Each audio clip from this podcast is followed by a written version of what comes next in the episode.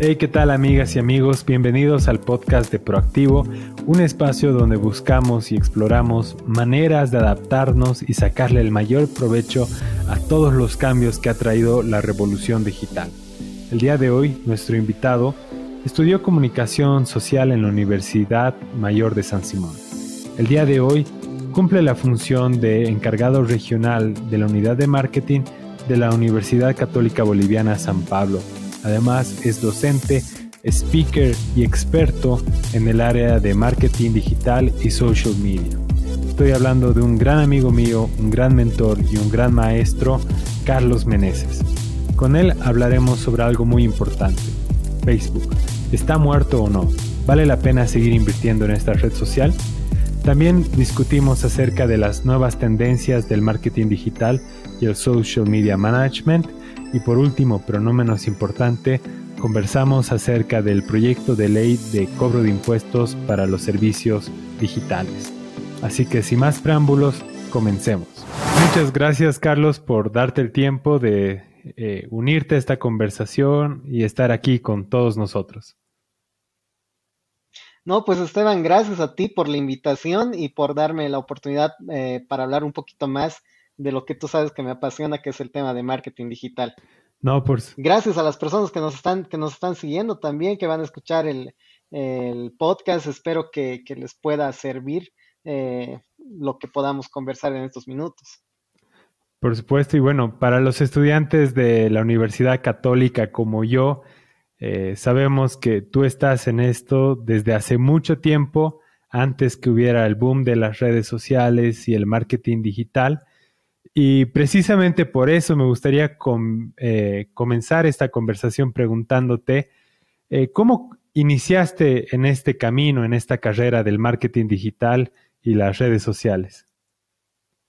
Bueno, Esteban, eh, yo te comento que, que, en realidad me metí al tema de marketing digital a partir, te puedo decir, del 2010, 2011, ¿no? Hasta el, más o menos hasta el 2009 sí eran los temas muy fuertes del marketing tradicional, pero a partir del 2011 eh, empecé, recuerdo muy bien con un, eh, enterándome de un congreso eh, realizado en España sobre las tendencias tecnológicas del marketing, ¿no? No hablan todavía de marketing digital, sino más o menos así, tendencias tecnológicas del marketing.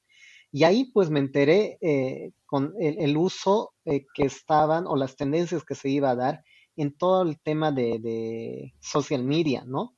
Eh, recuerdo el 2011, a finales del 2011, recuerdo que empecé a lanzar mi primera campaña con Facebook, ¿no? Ya estaba habilitada, en realidad se había habilitado más antes, obviamente. Facebook habilitó más antes afuera, pero aquí en Bolivia si no me falla la memoria, llegó entre el 2010, 2011 la posibilidad de hacer campañas publicitarias.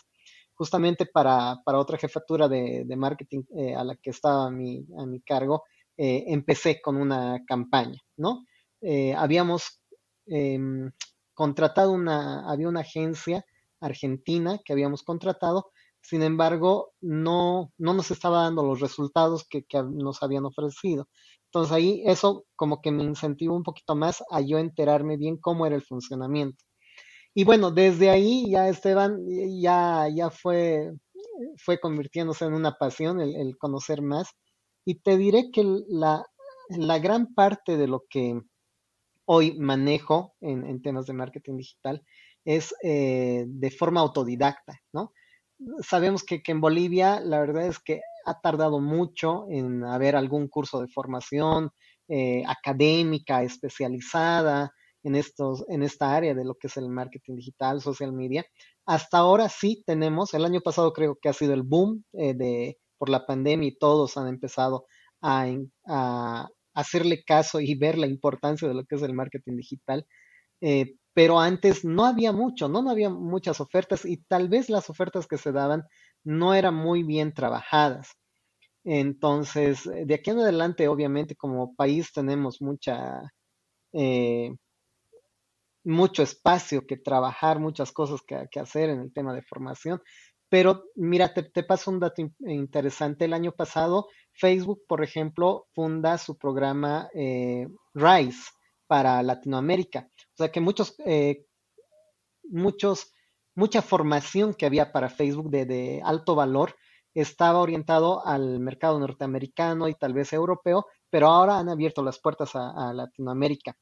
Este año, eh, a inicios de año, lanzan el programa de certificación para Community Manager.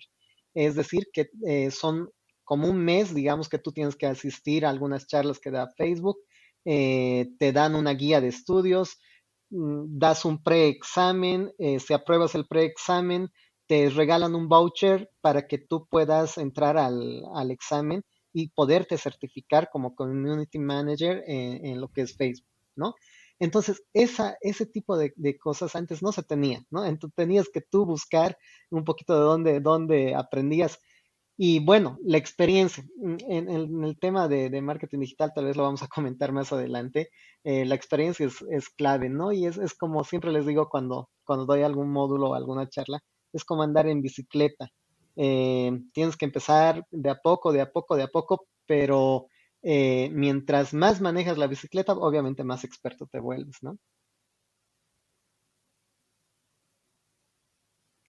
Por supuesto, y bueno, dentro de todo eso, eh, de hecho en, el último tiempo hubo muchos, eh, muchas nuevas redes sociales que han surgido, el caso de TikTok, quizás otras no tan conocidas como Clubhouse dentro de América Latina, pero que en otros países están teniendo un boom impresionante. Y en este ámbito hay un cambio constante. Y dentro de todo eso, la gente está optando por invertir más o estar más presente en estas nuevas redes sociales. E incluso llega a hablar como si Facebook ya es una red social eh, como si estuviera muerta y que ya no vale la pena eh, seguir invirtiendo en esa plataforma. Entonces a mí me encantaría consultarte, tú que ya tienes varios años de experiencia en esto, ¿Qué opinas de esta perspectiva? Y si crees que sigue valiendo la pena eh, invertir en Facebook. Y vamos a seguir viendo, estoy seguro, como tú mencionabas a Clubhouse, eh, vamos a seguir viendo que se van a empezar a crear otras nuevas redes sociales, ¿no? Eh, de aquí en adelante es, es algo que, bueno, que lo hemos visto, que lo vamos a ver y lo vamos a seguir viendo, ¿no? Y cada red social es interesante cómo em, se va estructurando en relación a sus audiencias, a su personalidad y al contenido que maneja, ¿no? Y aquí te, tengo unos, unos, datos interesantes en relación a, lo que es Facebook, por ejemplo. El, estudio de We Are Social y Hootsuite que nos dan cada año y ahora la verdad está interesante porque antes nos salía cada año, pero ahora lo están actualizando trimestralmente. Entonces nos dice que el 98.9% de los usuarios a nivel mundial eh, entre 16 y 64 años está activo en Facebook, ¿no? Entonces, eh, el hecho de que haya, hayan empezado a, salir o a ponerse en, la, en la vida digital nuevas redes sociales, no, no están haciendo, no están logrando todavía eh, bajarle la cabeza a Facebook que siempre ha estado ahí arriba, ¿no? Hace dos años recuerdo mucho este tema de que sí, Facebook ya no sirve, ya está apareciendo con Instagram, ya, ya murió, era lo primero. Eh, el año pasado, sí, TikTok va, va, a matar a Facebook y más aquí en Bolivia que en, pandemia hemos empezado a, utilizar el TikTok, ¿no? Eh, empezar este tema de los, de los influencers que han empezado a utilizar mucho TikTok. Pero eh, mira, esos datos nos dicen que eh, a nivel mundial, 2.740 millones de personas son activos en Facebook, ¿ya? Esto no quiere decir que no estén en otras redes, están en otras redes, pero son activos en Facebook, ¿no? Mm. Entonces, primero, ahí creo que es importante definir eh, si es que voy a estar en una red social como empresa o como emprendedor, como institución, si es que voy a estar en una red social, eh, definir cuál es el segmento al que quiero llegar con esa red social, ¿no? Segundo, cuál es el contenido que yo eh, tengo la capacidad de crear para estar en una red social. Yo no puedo estar ahorita en, un, en, TikTok, por ejemplo, con comunicados informativos, contenido no entretenido, contenido em, que no sea muy relevante.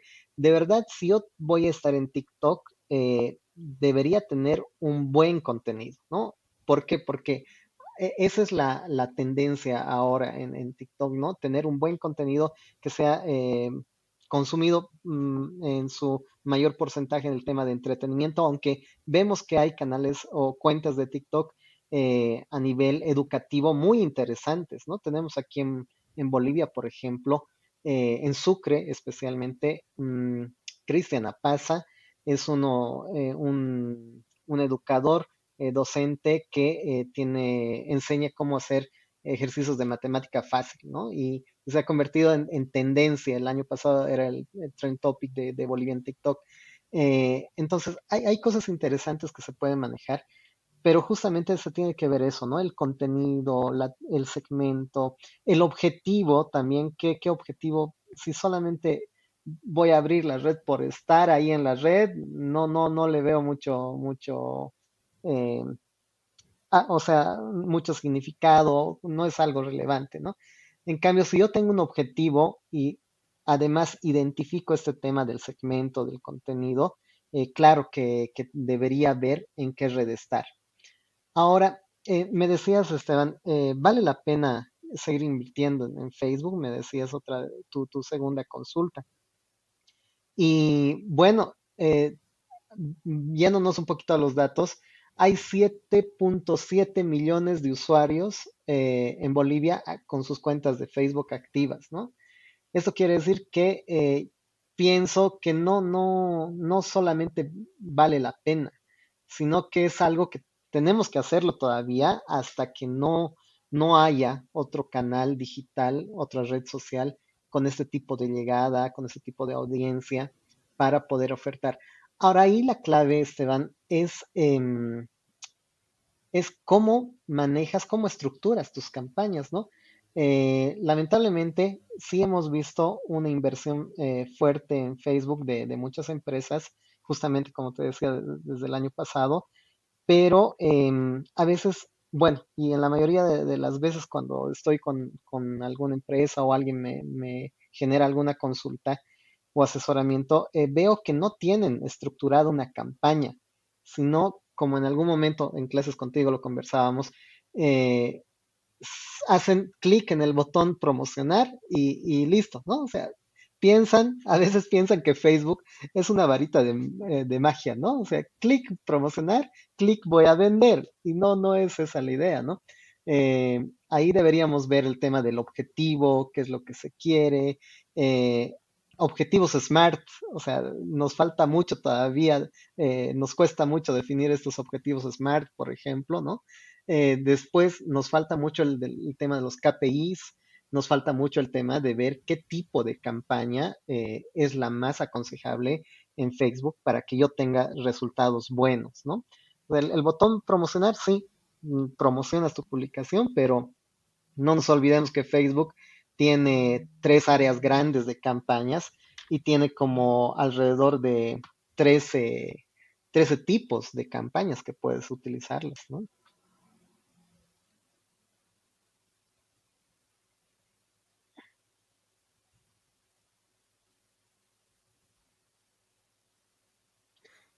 Claro, y algo que por ejemplo mucho se critica a Facebook es que ya no hay mucho alcance orgánico pero si, por ejemplo, hablamos del alcance pagado que uno puede tener en Facebook y lo comparamos con un alcance pagado que uno puede tener en un medio televisivo o impreso, eh, además de la información que recibes de la propia plataforma, de cómo ha sido recibida tu campaña y todo eso es impresionante. Y, el año pasado, la diferencia de precio es abismal ¿no?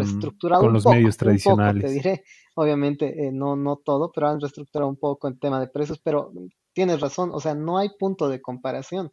Si es que uno estructura una buena campaña en, medios sociales, eh, y no solamente hablando de Facebook, sabemos que si salimos en Facebook podemos salir en Instagram.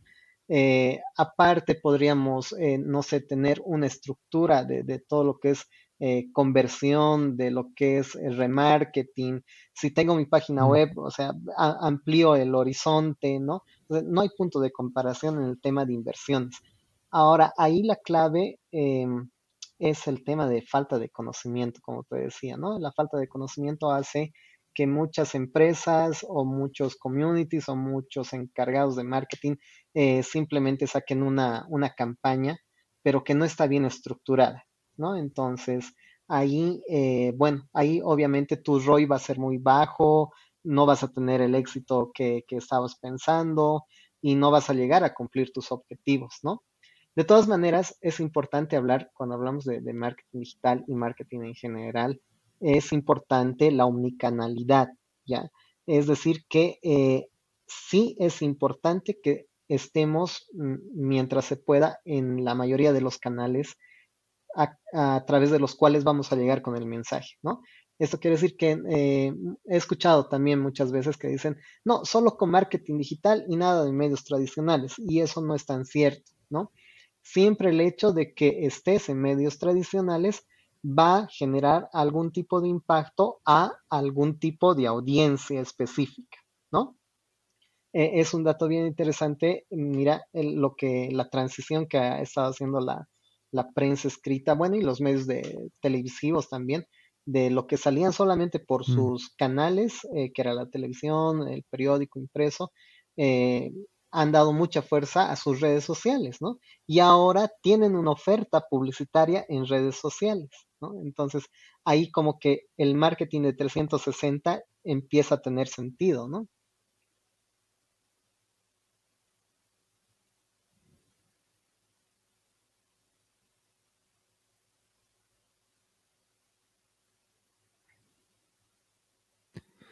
Exacto, y voy a aprovechar eh, que justo hayas hablado acerca de la falta de conocimiento. Y algo que veo cada día que estoy en Instagram, me aparecen en las historias, me aparece en Facebook y sobre todo me aparecen los anuncios de YouTube, un montón de gurús del marketing digital eh, prometiendo que te puedes hacer millonario en dos semanas, en un mes, en 48 horas con un curso digital eh, o con un mastermind program y todas esas nuevas cosas que han surgido en este tiempo. Y hoy en día parece que todos son gurús, todos son expertos, pero hay también muchos vendehumos, por, por así decirlo. Y eso es en todas las redes sociales, incluso en TikTok. Eh, y quería preguntarte, e-, eh, ¿cuáles son los peores eh, consejos, las peores recomendaciones que has visto que se dan dentro de este ya es el gurú. alguna otra persona, no sé, se, pudo leer un ebook y, y es el gurú. O también te cuento que hay algunas otras personas que sí han, han, tenido una buena estrategia de marca personal y piensan que, con eso ya es suficiente, ¿no? A ver, eh, en realidad los peores consejos que, veo eh, entre los primeros está justamente el que tú mencionabas, el de hacer milagros, ¿no? O sea, para el marketing no hay milagros, el marketing es una ciencia eh, que tiene sus bases, tiene sus lineamientos, tiene sus pilares, tiene su capacidad eh, de medición. Y si hablamos en, temas de marketing digital, el tema de medición es clave, ¿no? Es clave. Si no sabes medir, no sabes a dónde ir, ¿no? No sabes si te has resultado o no te has resultado, si, si esto se puede mejorar o no se puede mejorar. Entonces, justamente eh, veo que, que, ha habido un, Escucha, eh, las redes se han llenado pues de, estos, de estas personas que te ofrecen, como tú decías, en dos semanas. O sea, para mí son milagros, ¿no? Eh, lo peor que puedes hacer en este momento es eh, confiar en alguien que te ofrece milagros. Es un poquito relacionado a cuando habían las estafas multinacionales, este tipo de estafas que te decían que en, un mes, en dos meses te, te volvías rico, ¿no? Dabas tu platita y después obviamente era una estafa, ¿no? Piramidal, eh, tantos negocios piramidales que hemos visto. Entonces esa es una, una de las cosas que, no, que no se debería seguir, no se debería creer. En el segundo punto es que veo que muchas veces eh, se hacen, eh, se siguen cuentas o la gente hace caso a lo fácil, ¿no? Alguien que te ofrece las cosas fáciles o algún contenido muy fácil que puedas ver ahí, eh, no es recomendable, ¿no? he visto muchas veces em, Facebook Ads en tres pasos, ¿no? entonces, yo digo, pucha, a ver, entraré un, ratito a ver cómo se hace Facebook Ads en tres pasos. Y no, pues no es ni el, ni el 0.1% de de lo que te ofrece Facebook. Para eso te entras a Blueprint y ahí tienes el conocimiento específico de, Facebook mismo, ¿no? Especializado. Eh, bueno, entre paréntesis, TikTok también ha, lanzado como su suite de, ayuda para empresas y para todos los que quieran hacer publicidades de TikTok, ¿no? Pero hay algo que la misma red te da, ¿no? Y, no, no tengas que consumir afuera. El, otro tema que es muy importante que siempre también menciono es creer en recetas. No hay recetas. En, el marketing digital no hay recetas. Pueden haber lineamientos, pueden haber consejos. Lo que me funciona a mí con eh, la página A que administro de servicios, mm, posiblemente no te funcione a ti con una misma página de servicios. ¿Por qué? Porque el contexto interno es diferente, el contexto, externo es diferente, el público es diferente, los contenidos son diferentes, la personalidad de marca es diferente. O sea, hay muchas, muchas variables que hacen que las recetas no, eh, no funcionen, ¿ya? Como te digo, pueden haber lineamientos y pueden haber eh, mejores prácticas. Eso sí, ver las mejores prácticas. Puede ser que a mí me funcionó esto, entonces ya tengo un punto de partida para ver y replicar y ver cómo, cómo lo adecuo a mi contexto, a mi entorno digital y hago la prueba, ¿no? En ese sentido, sí, pero las recetas que te digan paso uno, paso dos, paso tres, paso cuatro y para todo, productos, servicios, productos y servicios, B2C, eh, B2B, ¿va a funcionar? No, eso, eso hay que desecharlo también.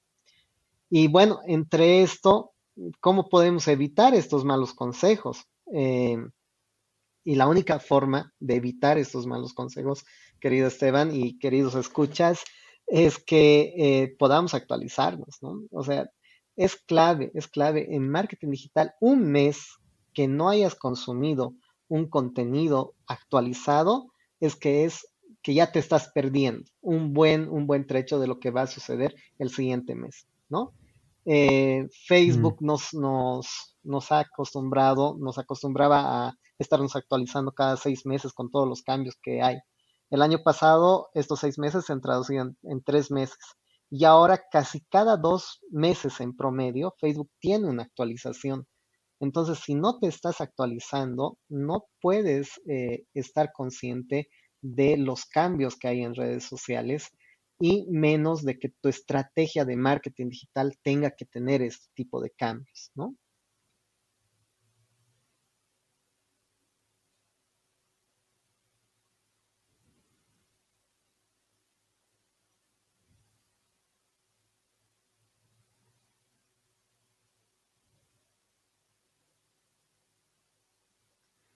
Y hablando de los cambios, eh, justo ahora que están surgiendo tantas nuevas redes sociales, tantas nuevas estrategias y también plataformas de comunicación, quería consultarte, tú que ya estás con tiempo en, el ámbito y ya te has vuelto bueno identificando patrones y tendencias, ¿qué cosas crees que sí dentro de, de poco tiempo o en el futuro vayan a convertirse en transformaciones digitales eh, bastante grandes, ¿no?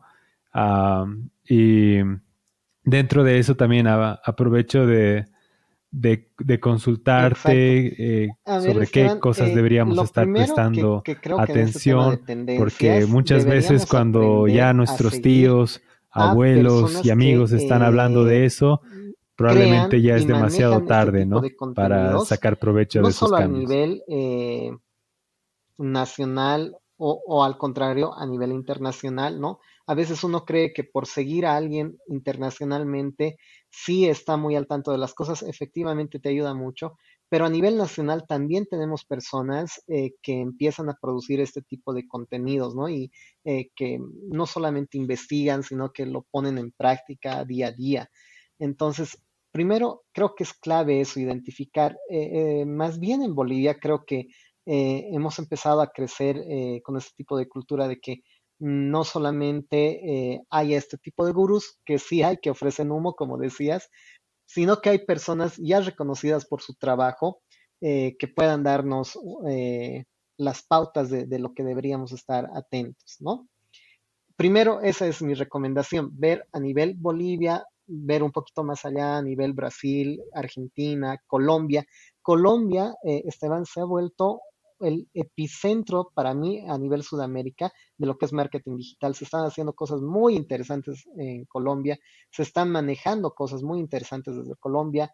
Aquí a nivel Bolivia tenemos em, dos agencias partners oficiales de Facebook, Google, eh, de Spotify, de LinkedIn. Entonces, eh, ahí hay personas que empiezan a generar. Aquí en Cochabamba tenemos una de las empresas eh, de mayor participación en el, en el, tema de desarrollo de páginas web y todo lo que es tendencias de marketing digital, eh, que también siempre nos están ofreciendo contenido de, alto valor. Eh, entonces tenemos, tenemos, tenemos mucho de dónde ir siguiendo para ver las tendencias. Pero ya hablando un poquito en, realidad de lo que, lo que tú me decías, ¿qué deberíamos tomar importancia y estar atentos? Primero, si somos instituciones, si somos empresas que queremos empezar a ver el tema de estrategias eh, de marketing digital, deberíamos ver que el presupuesto para marketing digital justamente tiene que crecer en comparación a lo que sería el presupuesto del marketing tradicional, ¿ya? Eh, si quieres salir hoy en día en una publicación en periódico, es simplemente porque vas a necesitar hacer branding o eh, porque tienes que estar presente ahí para un eh, segmento específico. Eh, si no tienes presupuestado hacer una buena campaña en Facebook, en Google Ads, eh, o también comprar medios externos, como te decía, medios televisivos o de prensa que tienen sus propias redes sociales, entonces estás perdiendo también participación en el sentido de marcar presencia. Entonces hay que estar muy atentos a estas nuevas eh, formas de, comunicación, canales de comunicación y publicidad que se están abriendo para que yo pueda desarrollar mi presupuesto, ¿no? Antes, hasta el 2018, tal vez con 200 bolivianos, podías hacer una campaña interesante con Facebook. Hoy en día es muy difícil. Hablábamos antes de iniciar esta sesión eh, de que Facebook eh, ha perdido mucho el tema de, la llegada o el alcance orgánico. De hecho, ¿no? De hecho, eh, ya no tienes alcance orgánico, por más contenido así top que tengas, ¿no? No vas a generar. Y bueno, por otra parte, eh, tenemos que empezar a entender de que las estrategias digitales nos da la capacidad y las herramientas para poder llegar de forma individualizada a quien quiera llegar. O sea, la capacidad de segmentación que podemos tener en redes sociales es increíble, ¿no? Y en ese sentido hay que estar eh, siempre atentos. En el tema de Facebook, Instagram, por ejemplo, eh, si es que manejamos campañas desde el administrador comercial, hoy en día podemos tener una llegada tan específica con el tema de la segmentación detallada, el manejo de intereses, em, de lo, eh, todo lo que te da, digamos, ese, ese, apartado de la segmentación detallada, que son un montón de variables que puedes escoger, que podemos llegar, eh, esto lo veía hace, hace un mes, eh, entre el tema de intereses, te cuento, han habilitado que puedas segmentar a personas que cumplen años el siguiente mes. Entonces, ¿qué hago yo, digamos, si soy una repostería? ¿Qué hago si soy una empresa dedicada a, regalos, no? Saco una campaña orientada a personas que van a cumplir años el siguiente mes, porque, o sea, solo a ellos me voy a, me voy a dirigir, ¿no? Con, algo que pueda crear. Entonces, mira, la capacidad de verdad eh, de segmentación en redes sociales es increíble, ¿no? Y podemos hacer eso. Entonces, primero decía el tema presupuestario. ver de que tenemos que tener un poquito más de presupuesto para el tema digital. Segundo, el tema de los canales, los nuevos canales que se abren para eh, poder llegar. Tercero, no dejar de lado la, el manejo y el crecimiento de algunas redes. Mm, te pongo un ejemplo bien, eh, bien específico. Desde que salió eh, TikTok, yo he estado con ganas de que nuestra universidad, em, desde nuestra regional, entre a este, a este mundo del TikTok, ¿ya? Entonces, primero lo he empezado a entender, a comprender, a ver un poquito más. El año pasado, la verdad es que, más eh, me, me, he metido en eso, ¿no? Pero, ¿por qué no hemos salido hasta ahora? Porque lo que te decía al inicio, eh, no podemos salir en una red por salir. Tendríamos que ver, eh, tener en cuenta, analizar la capacidad de producción de contenido que yo tenga para esa red específica. Y como te decía, para TikTok no, puedo, no podemos salir con cualquier cosa. Si es que de verdad queremos generar presencia, queremos generar marca ahí, eh, tenemos que tener un contenido de calidad. Entonces, eh, por eso es que vamos aplazando un poquito esto. Ojalá este año, pero sí, sí podamos salir ahí. Pero no, eh, no veo estratégico salir simplemente por salir. Entonces, creo que no tenemos que dejar de lado estas redes que van, que van emergiendo, pero por otra parte, tenemos que tener la capacidad de análisis estratégico para ver si es conveniente o no es conveniente estar presentes. Exacto.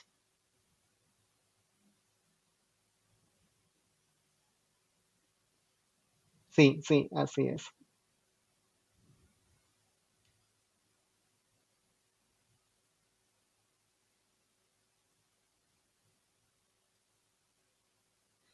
Exacto, no, no todo lo que brilla es oro, ¿no? Y tampoco todo lo viral es lo mejor para nuestra empresa, organización o emprendimiento.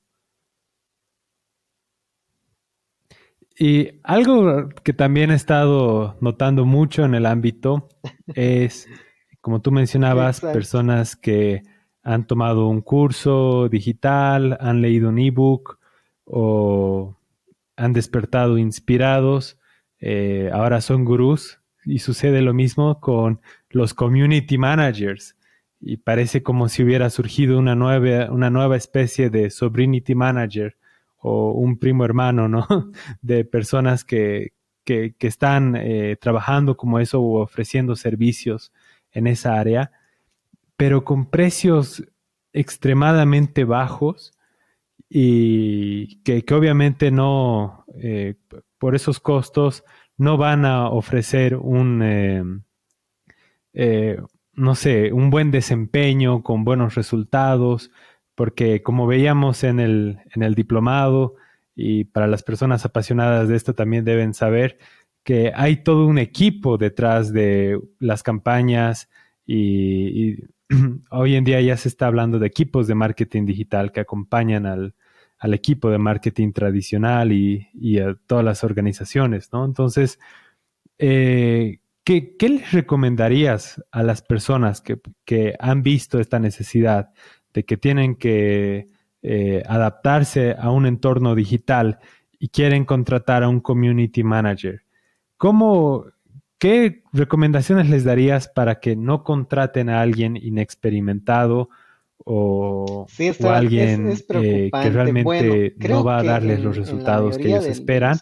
Eh, ¿Y qué recomendaciones les darías a nuestros colegas, los community managers, social media managers, que ahora tienen que competir con estas eh, ofertas que realmente rayan en lo ridículo y, están dañando mucho al mercado? Veíamos eh, los freelance de diseño gráfico, ¿no? Y, lo que antes eh, se podía hacer un buen diseño con un precio razonable empezó a bajar tremendamente Creo que posteriormente también sucedió este fenómeno en el tema de diseño de páginas web, ¿no? Eh, que de lo que se tenía, de lo que no se tenía, digamos, mucha oferta en el mercado, empezó de nuevo la oferta, eh, o la, claro, la, oferta y la demanda, em, pero el tema de los costos empezó a caer pues terriblemente Pero, y, claro, lo mismo pasa y está pasando con el tema de, todo lo que es eh, social media, la administración de redes sociales, lo que tú decías, eh, el ver si es un community manager, un social media manager, cuál es la diferencia eh, y hasta dónde se debería, hasta dónde no se debería. Esto obviamente no está normado, que debería estar normado, ¿no? Debería estar normado. Lamentablemente eh, nuestros, nuestros gobiernos y nuestro Estado boliviano. En realidad creo que es lo último que les ha interesado, no, no, no se ha podido llegar a eso. Pero, por ejemplo, eh, te, voy a poner los ejemplos eh, de algunos países. En, en, Argentina, el promedio de lo que se le paga mensualmente a un community manager o a un social media manager, que más o menos hace la, la, la misma función, es de 540 dólares mensuales. En México esto baja, es 420 dólares, pero en México es porque hay una gran eh, oferta em, en el sentido de profesionales en el área, ¿no? Hay, hay carreras incluso que se están especializando en social media eh, strategies, por ejemplo, ¿no? Eh, solamente estrategas de social media, pero que también obviamente te pueden hacer las funciones de, de un community manager, básicamente. En Colombia eh, se les paga 415 dólares americanos, ¿no? Eh, te estoy dando, por si acaso te estoy dando los parámetros bajos, ¿no? Es lo mínimo que se les paga, porque de ahí obviamente hay una tendencia, mira, en, en Argentina puede llegar hasta los 900 dólares, en México hasta los 1200, en Colombia puede llegar hasta los 1500 incluso, ¿no? Como tope de sueldo, ¿ya? Y de Colombia vamos bajando a Perú, que digamos es el más parecido eh, a, nuestro contexto nacional, y es 365 dólares eh, el mes que se le paga lo mínimo que se le debería pagar, ¿no? Entonces, esto nos hace pensar en que tenemos un promedio de salario básico mínimo para un community manager de 2.5 la hora, ¿no? Y aquí eh, es importante hacer la diferenciación. Cuando tú contratas a alguien por mes, a veces lo contratas con temas de horarios y eh, de cumplimiento específico de, alguna, de algún calendario editorial, digamos, de publicaciones o cantidad de productos que se puedan desarrollar, ¿no? Eh, no necesariamente se lo contrata para que ejecute un plan de social media, que también es algo que falla y falta mucho en las empresas. No tienen un plan de social media, entonces no tienen un objetivo, no tienen unos KPIs, no tienen eh, algo con qué eh, medir si es que da resultado o no, da resultado. Generalmente, ¿qué, quieren las empresas? Quiero estar en, redes sociales para vender, ¿no? Ese es mi objetivo y listo.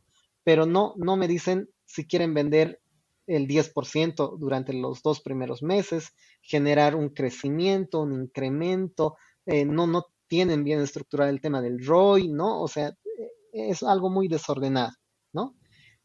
Y eso hace eh, que obviamente eh, las empresas no, eh, en primer lugar, no puedan tener un buen parámetro de saber a quién y cómo contratar, ¿no?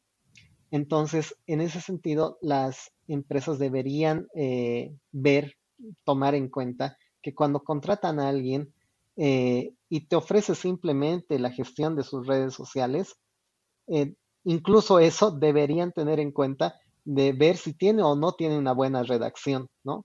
Si nos vamos a especializar en, estos, temas, algunas empresas entre su equipo de, marketing digital eh, tienen el community para hacer la gestión de lo que son los contenidos, pero tienen un, copywriter que te genera los copies, o sea, es alguien especializado en, en que en dos o tres líneas te va a generar un resultado, te va a llamar a la acción, ¿no? Eh, entonces, primero es importante ver ese, tepa, ese tema de, eh, de, la formación, ¿no? De la formación de la, de la persona. Eh, yo sí te puedo contratar a alguien que me, me, quiera cobrar, le vamos a poner un monto, 100 bolivianos semanales, ¿ya? Pero eh, si me dice que simplemente se va a dedicar a, publicar lo que yo le dé, ya ahí puedo entender, pero si me ofrece que me va a desarrollar, me va a escribir, me va a generar contenido, uy, ahí me, asusto como empresa, ¿no? Y digo, ¿será de verdad que, tiene la capacidad, el conocimiento y, todo el know-how que tienes que tener para poder generar eso y, tampoco me está, me está queriendo cobrar? Entonces, vamos nuevamente al, principio de lo que decíamos, eh, no hay que creer en los milagros, no todo lo tú lo decías, no todo lo que brilla es oro, entonces hay que tener un cuidado ahí. Entonces, el tema de la formación es clave, ¿no? Es clave saber además dónde se han formado. No, no, es, no es lo mismo pues que te formes en la academia, eh, no sé, mm, en la academia de Looney Tunes, Bolivia Inc., que te formes en una, en una universidad o en una, no sé, en alguien eh, con, la solvencia académica que tiene que tener, ¿no? Es, es muy diferente. Obviamente el, grado de conocimiento el grado de análisis, el grado de análisis es, lo más importante, creo, porque, en el tema de marketing digital, porque eh, muchos eh, pueden, hacer, pueden hacer las publicaciones, eh, pero muy pocos se, se, ponen a pensar, a analizar y a tener esa parte estratégica. Entre paréntesis te comento, entre las personas profesionales del área que, que, yo sigo y en, alguna, y en algún momento tenemos alguna conversación, lo que siempre coincidimos es que en Bolivia hace falta estrategas. Hay muy buenos, muy buenos operativos que son los que ejecutan las tareas, pero hay muy pocos estrategas y el estratega creo que es la clave para hacer que todo funcione, ¿no? Entonces, el marketing estratégico es una de las grandes falencias a nivel Bolivia, eh, porque el marketing operativo es una consecuencia de, ¿no? Entonces, ahí, ahí es importante que las empresas tengan en cuenta esta parte también, la parte estratégica, ¿no? Eh, por otra parte, creo que es eh, que va relacionado a este tema de la formación también, las certificaciones que pueda tener la persona, ¿no? Eh, nuevamente me voy al tema de que no es lo mismo que tengas un, certificado de, Facebook Ads hecho por em, Joselito Pérez ¿ya? A que tengas un certificado y nos vamos a ir a las plataformas conocidas, digamos, de Platzi, Creana, o que sea certificado por Facebook, ¿no? O sea, el grado y el nivel cambia, ¿no? Es, diferente.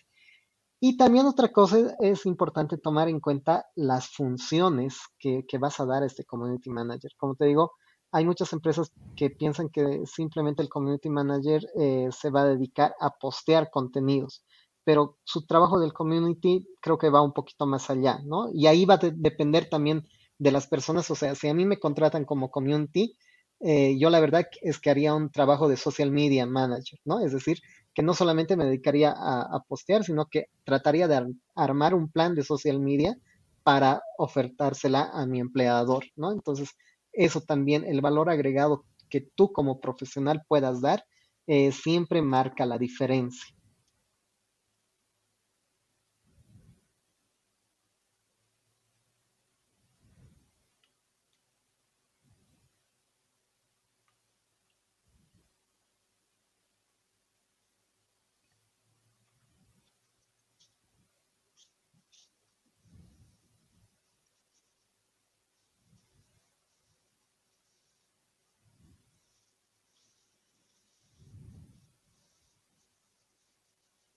Exacto. Y a veces como eh, profesionales, y sobre todo ahora que estas carreras hace 10 años no existían o se hablaba muy poco de eso, entonces creo que nos toca cuando hagamos un trabajo de freelance eh, o estamos ingresando a trabajar en algún proyecto con una empresa, eh, debemos educar al equipo, a la persona que nos está contratando eh, y explicarle cómo funcionan estas cosas, eh, porque si no, de la parte eh, ejecutiva, darse contra un muro, ¿no? no nos van a entender, cómo las cosas funcionan, eh, el tiempo que toman para eh, obtener resultados, el, monto que se requiere y el equipo, ¿no? no solo recursos tecnológicos, sino también creativos, personas, diseñadores gráficos, copywriters y tantas cosas, videógrafos que em, podríamos contratar para una sola campaña. Yo, yo te digo desde mi experiencia, es bien difícil en la parte financiera, por ejemplo, hacer entender que esto es una inversión a largo plazo. Generalmente la parte financiera siempre te va a eh, decir que quiere inversiones a corto plazo, ¿no? Pero eh, es bien difícil hacer entender que esto tiene un resultado a largo plazo. Uno de los, de los factores de por qué en Bolivia nos resulta muy difícil todavía entender e implementar eh, el inbound marketing es este entendimiento de que el inbound marketing, por ejemplo, te da resultados a largo plazo que a la larga ayudan a reducir el, eh, la pauta eh, publicitaria, el costo de la pauta publicitaria. ¿no? Eso es muy complicado de hacer entender, pero eh, ahí creo que sí nos toca a nosotros como profesionales del área em, ver la mejor forma de, poder explicar esto a, la parte ejecutiva, gerencial y mostrarle resultados eh, que, puedan, eh, que puedan servirles ¿no? a ellos para, para que entiendan que es, es, importante esto. Yo ahí te cuento la experiencia, eh, Esteban.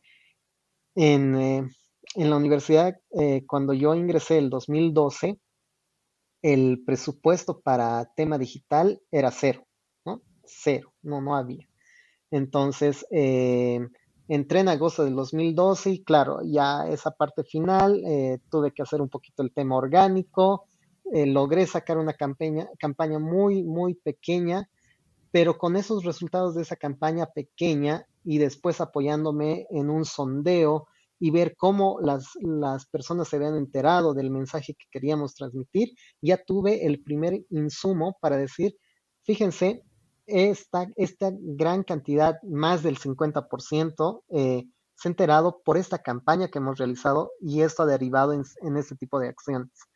Es por eso que necesito ahora, he invertido, mm, digamos, 100 eh, bolivianos. Es por eso que ahora necesito 200 bolivianos para que ya no se queden el 50 a 60% de, de personas. Voy a llegar al, al 70% o al 80%, pero necesito invertir un poco más.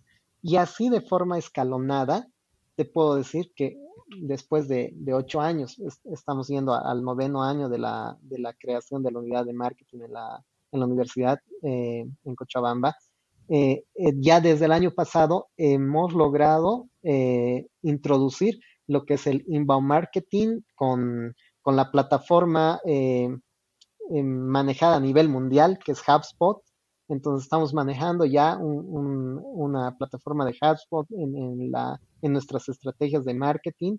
Y bueno, eh, esto se ha logrado, obviamente no de la noche a la mañana, sino poco a poco y haciendo entender también y mostrando en realidad los resultados que podríamos tener si es que manejamos así las cosas, ¿no? Entonces, no es fácil, no es fácil, eso sí, es, eh, muy complicado, pero creo que también eh, los profesionales en el área tenemos la posibilidad de mostrar ¿no? y hacer cambiar esa ideología.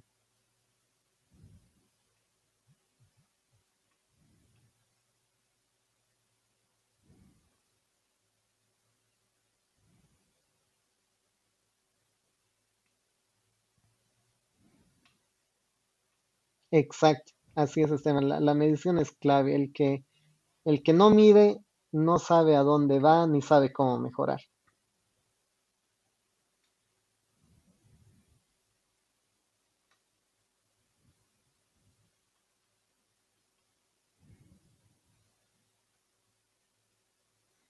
Una vez más, eh, estamos recalcando la importancia de la, de la medición, no solo para darnos un norte, sino también para justificar o argumentar por qué hacer este tipo de inversiones.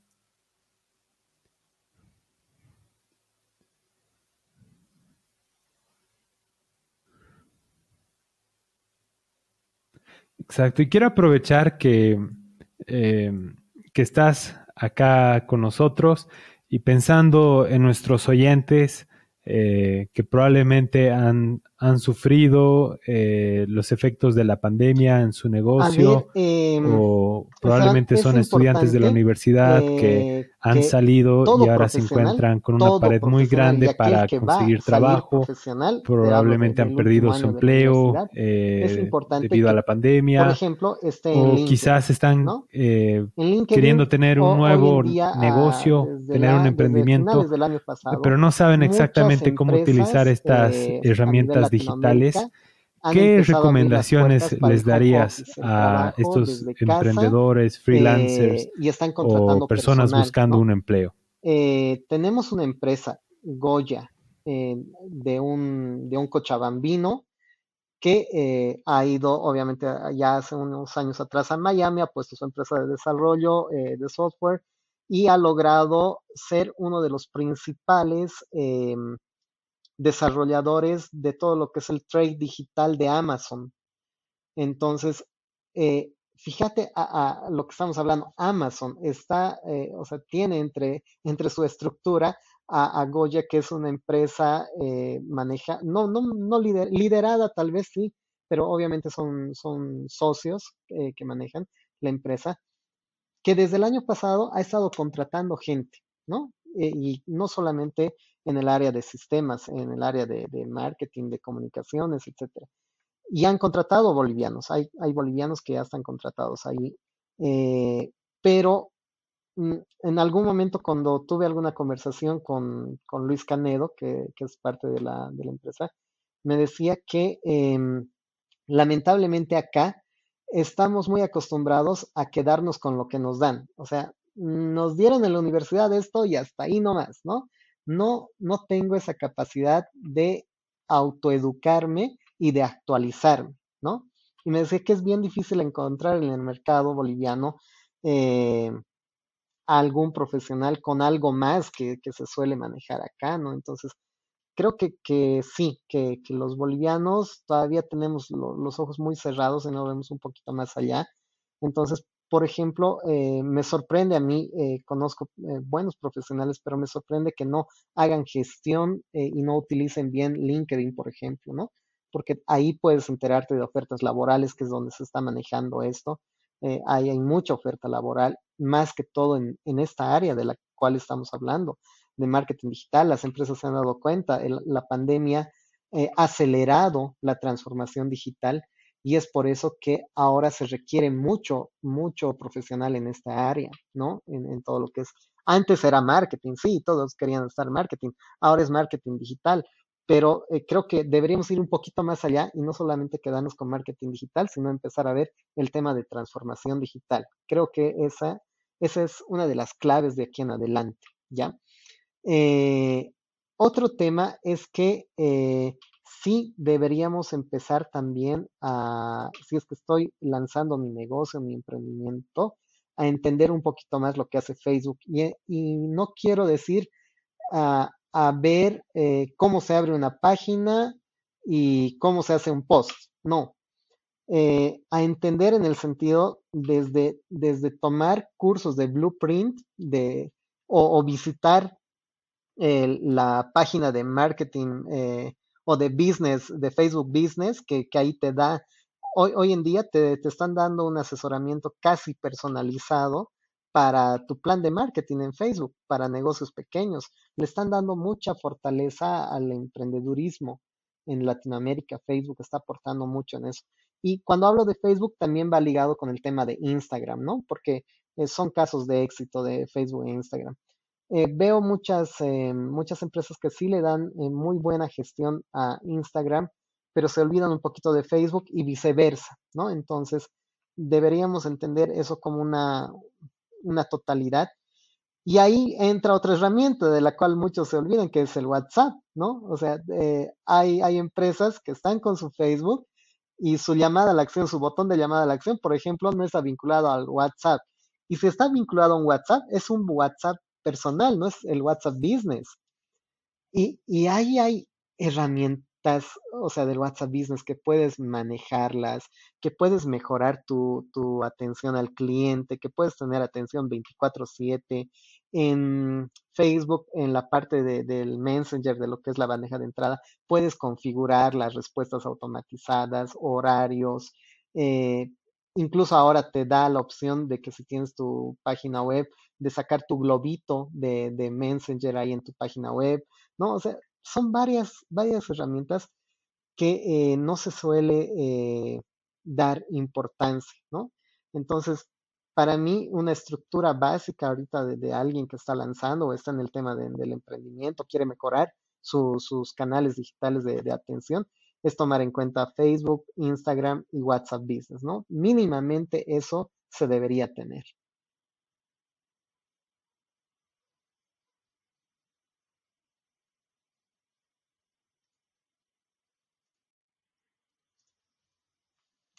Perdón, Esteban, no, no te estoy, no tengo retorno.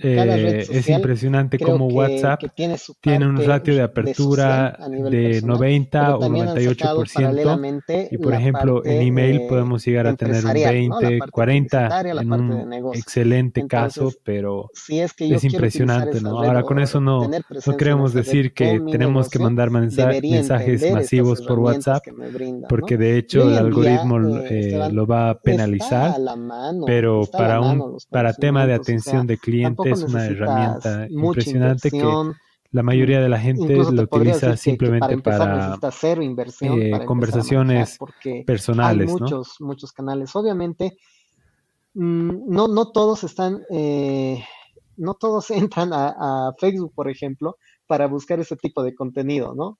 Eh, sí, entramos a Facebook para buscar el tema informativo, entretenimiento, pero nunca hemos ido un poquito más allá, ¿no? Eh, lo mismo pasa con, con, WhatsApp, ¿no? Hay, hay talleres que se han estado dando. Hace unas dos semanas creo que se dio, por ejemplo, para solamente para mujeres emprendedoras. Eh, Paolo Tondo daba un taller eh, de, de cómo manejar los códigos QR en, en, WhatsApp, ¿no? Y cómo hacer las transacciones de, de pagos y cobros mediante esto. O sea, eh, yo todavía, eh, en la pandemia estaba, estaba el año pasado, ¿no? O sea, desde que empezó la pandemia y la cuarentena, más que toda la parte de la cuarentena, estaba muy contento porque veía que muchas empresas estaban empezando a entrar en esto y no le estaban dando movimiento. Pero eh, hemos salido de la cuarentena un poquito noviembre, diciembre, como que hemos vuelto a una normalidad, digamos, de las cosas. Y es increíble cómo toda la estructura digital que tenían cayó o, definitivamente la dejaron de lado y volvieron a la parte física, ¿no? Entonces, como, como el cangrejo, hemos dado un pasito, estábamos viendo bien y hemos dado un pasito atrás. Y, bueno, así no, no tenemos muchas oportunidades de mejora, ¿no?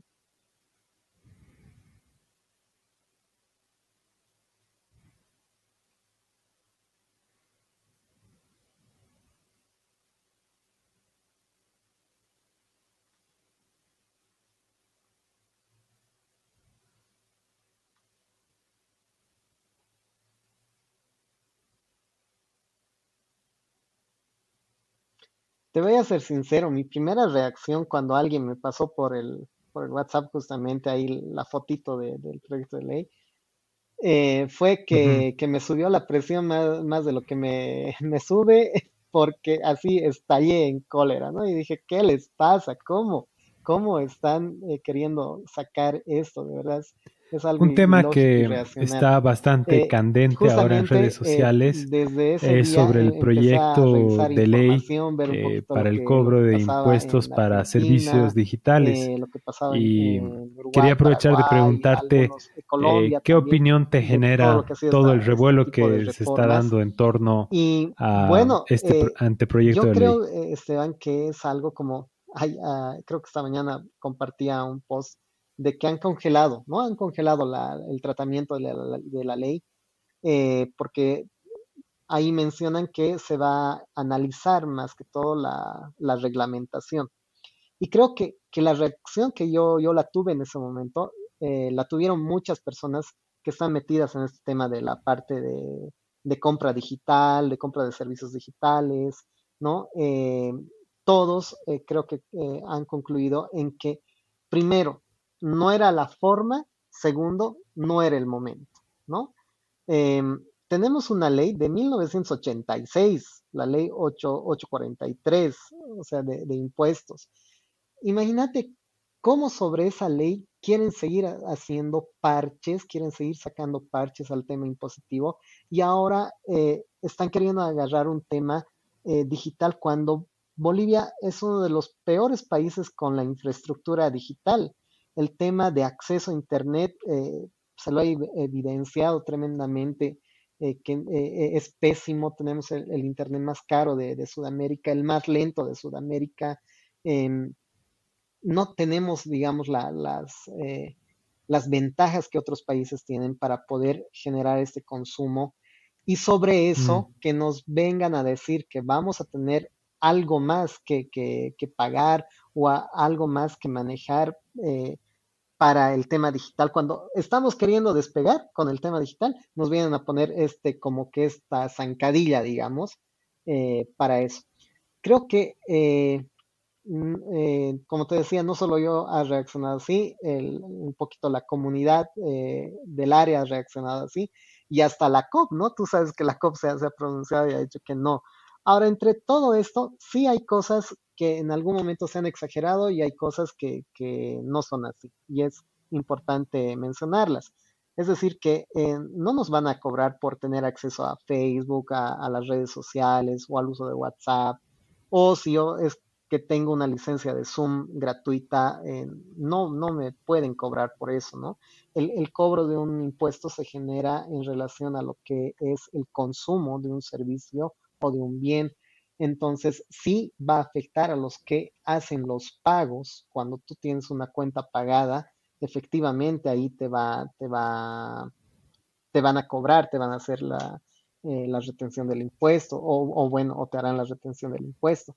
Y alguien me decía en un cuadrito que he visto en un medio eh, periodístico, sacaba eh, más o menos cuánto era el incremento ¿no? que se tenía que tener.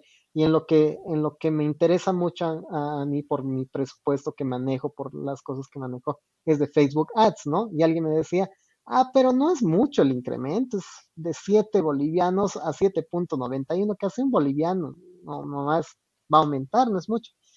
Claro, eso en el sentido de, de un, del costo unitario, pero ¿qué pasa si yo invierto mil bolivianos? Ya no van a ser solo un bolivianito más, va a ser casi mil bolivianos más, ¿no? Y eso si, si empiezo a ver en la escalada del tiempo, obviamente me va a significar pues un costo mucho mayor, ¿no?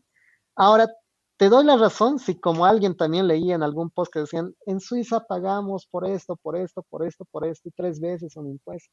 Sí, pero no somos Suiza, o sea, nuestra economía no es la de Suiza, nuestro acceso al Internet, nuestras plataformas digitales, no, no es lo de Suiza, ¿no? Entonces, no, tampoco podemos hacer ese tipo de, comparaciones. Creo que lo más sensato que ha hecho en esta parte el, Estado y el gobierno es, es ponerle una pausa. Eh, como, como te decía, yo he compartido esta mañana esta noticia, pero decía, no quiero ser pesimista, pero es algo que sí o sí va a salir, ¿no? Y creo que sí, creo que sí se va, va, va a salir pero también, como decía una, analista y experta en lo que es temas tributarios, también escuché parte de su entrevista esta mañana, decía que eh, no podemos seguir sacando reformas pequeñas tributarias cuando tenemos un sistema tributario eh, caduco, antiguo. Entonces, obviamente todo lo que venga después no va a ser bien recibido ni bien manejado, ¿no? creo que es importante que el gobierno y las personas que están metidas en esto vean eh, desde el punto eh, de vista analítico eh, cuál sería la mejor reglamentación y también dar la oportunidad a, a, este sector, Esteban, de los emprendedores que qué tan duro es golpeado, y eso hay que decirlo. Para ser emprendedor en Bolivia, la verdad es que, pucha, tienes que, tienes que ponerte la capa, no sé, de Superman, ¿no? Y, y, tratar de hacerlo, tratar de hacerlo. Porque por más buenas ganas que le metas, por más eh, ánimos que tengas, lamentablemente no hay un apoyo del gobierno en este sentido. O sea, tienes que hacer trámites, pagar tus nóminas, pagar impuestos. Mm, y si no, eh, por alguna pequeña razón que, no, no, has tenido en cuenta algo, te empiezan a, llegar las multas. O sea, es muy, muy difícil hacer emprendimientos en Bolivia y eso eh, obviamente nos limita mucho en el sentido de, de volvernos una sociedad competitiva, ¿no? Así que, bueno, en ese sentido, para terminar la, la, consulta, Esteban, eh, yo estoy seguro que esto es algo que va a salir. Ojalá puedan reglamentarlo lo mejor posible. Y bueno, eh, también ya estamos avisados, ¿no? Entonces habrá que mm. tomar, ir tomando previsiones eh, de cuáles son las acciones que vamos a, que vamos a ir teniendo en relación a esto.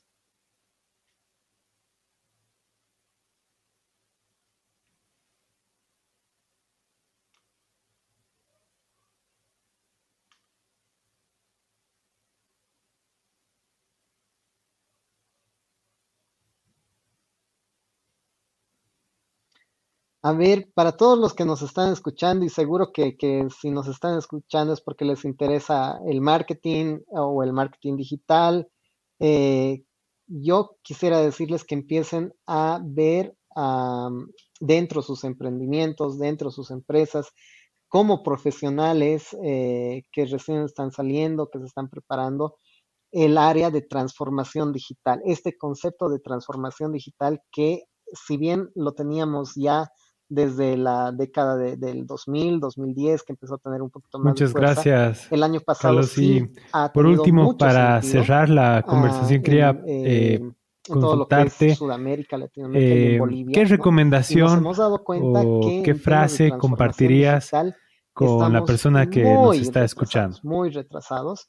Eh, pero algo que me hace sentir bien, Esteban, es que el año pasado también pude seguir a muchas pymes de, de España específicamente, que también están retrasadas en tema de transformación digital. Entonces, yo digo, eh, tenemos una oportunidad ahí, ¿no? Tenemos una oportunidad y creo que el marketing digital va a estar muy relacionado con todo el tema de transformación digital, ¿no?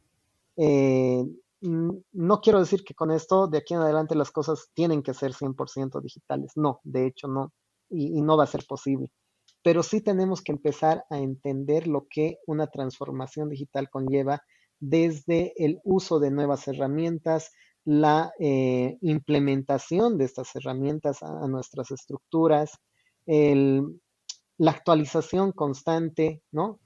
Y, eh, entre las frases que, podría compartir con ustedes es que uno eh, nunca deja de aprender, eh, suena como, como un cliché que lo hemos debido escuchar en algún momento, pero yo a, esa frase que dice uno nunca deja de aprender, yo debería, yo quiero hacerle una modificación y, digo, uno nunca debería dejar de aprender, ¿no? Uno nunca debería dejar de aprender.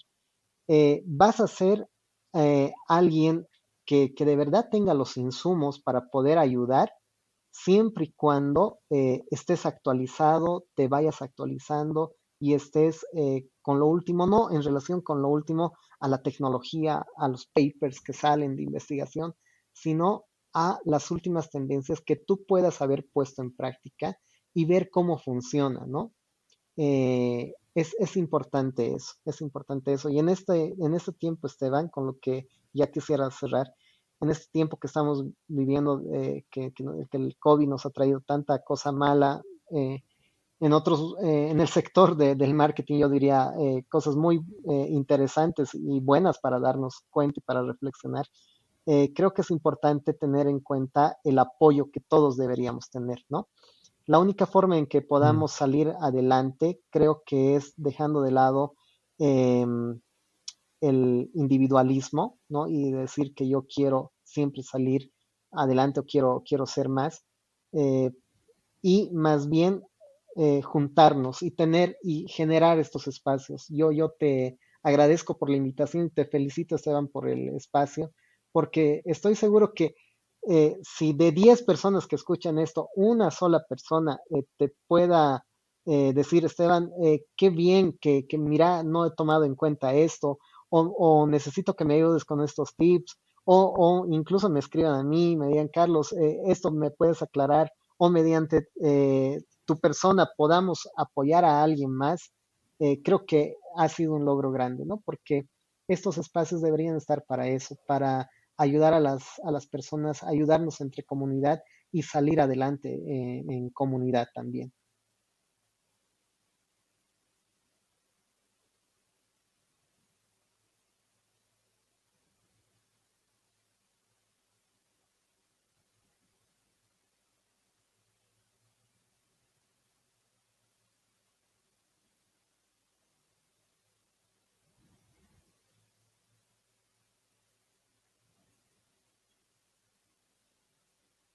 Eh, decir, Esteban, eh, qué bien que, que, mira, no he tomado en cuenta esto, o, o necesito que me ayudes con estos tips, o, o, incluso me escriban a mí, me digan, Carlos, eh, esto me puedes aclarar, o mediante tu persona podamos apoyar a alguien más, creo que ha sido un logro grande, ¿no? Porque estos espacios deberían estar para eso, para ayudar a las, a las personas, ayudarnos entre comunidad y salir adelante en comunidad también.